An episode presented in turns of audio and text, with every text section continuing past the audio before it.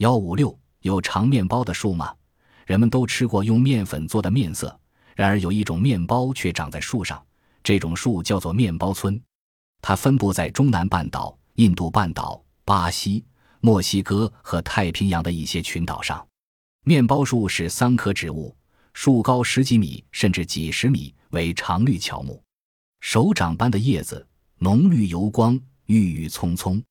它在一年里陆续开花，果实成熟有先有后，果实大小不等，大的像西瓜，小的像柑橘。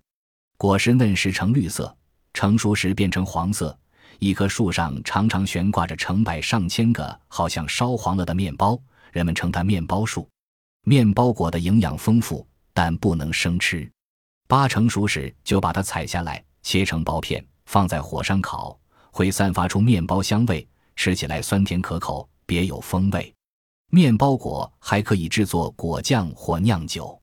在非洲草原上，还有一种长面包的树，叫做波巴布树，因为猴子、狒狒特别喜欢吃它的果实，所以又叫猴子面包树。猴子面包树是木棉科植物，在茫茫的非洲稀树草原上显得格外醒目。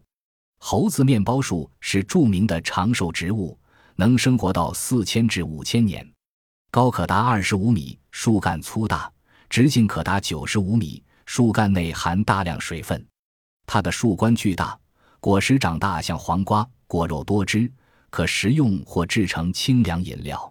猴面包的叶子能做汤或喂马。